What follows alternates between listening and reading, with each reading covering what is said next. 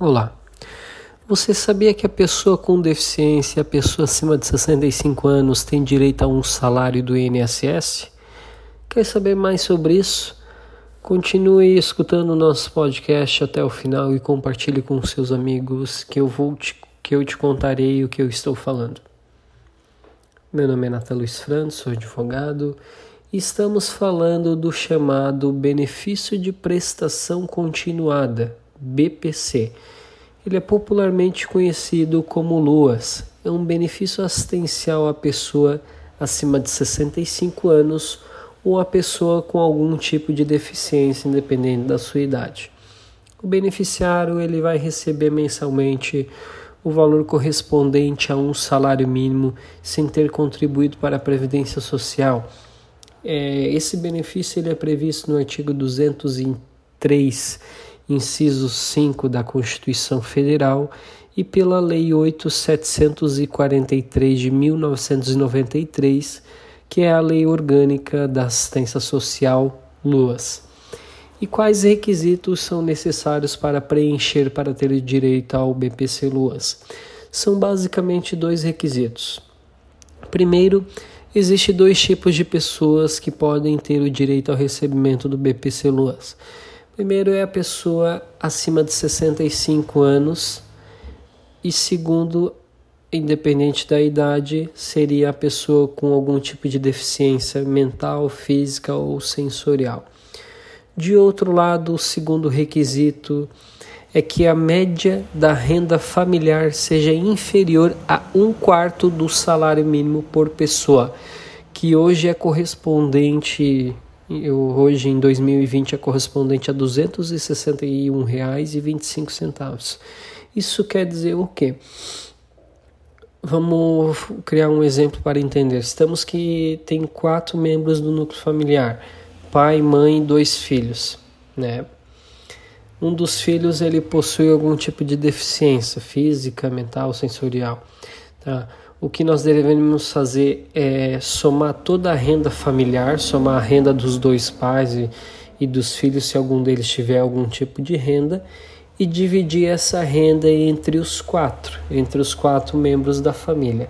Se esse valor for inferior a 261,25, tá? Aquele filho que tem a deficiência, ele terá direito ao recebimento do BPC Loas, tá? Basicamente isso. De outro lado, é importante apontar que o Congresso ele aprovou uma lei a 13981 de 2020 que daria direito ao BPC Luas às famílias que a renda familiar seja metade de um salário mínimo, ou seja, eles aumentaram de um quarto para metade de um salário mínimo.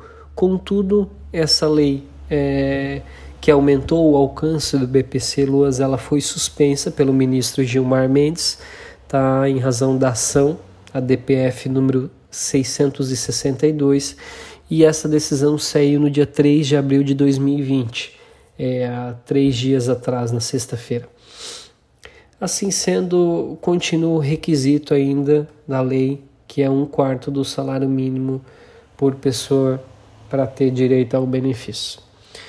Além desses dois requisitos, é necessário que o beneficiário, a pessoa que quer pleitear esse benefício, que acha que tem direito a esse benefício, tenha inscrição no cadastro único, CAD único, mas essa, essa exigência, ela no momento, em razão do, da pandemia do coronavírus, ela está dispensada, está suspensa, tá?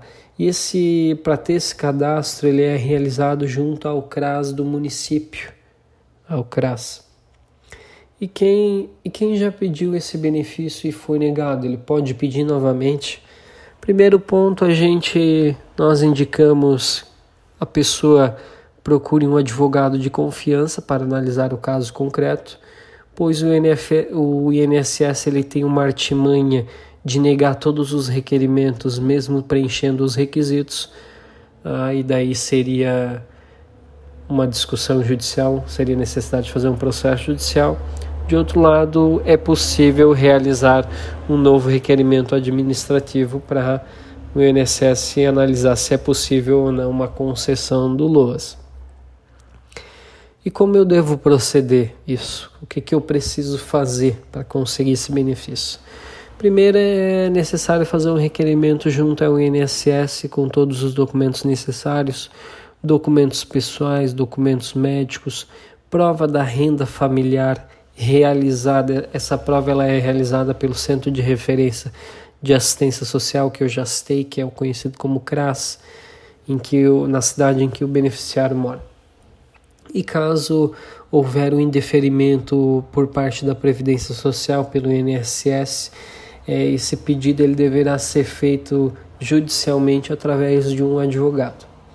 Então, gente, fique atento aos seus direitos. E até o próximo podcast.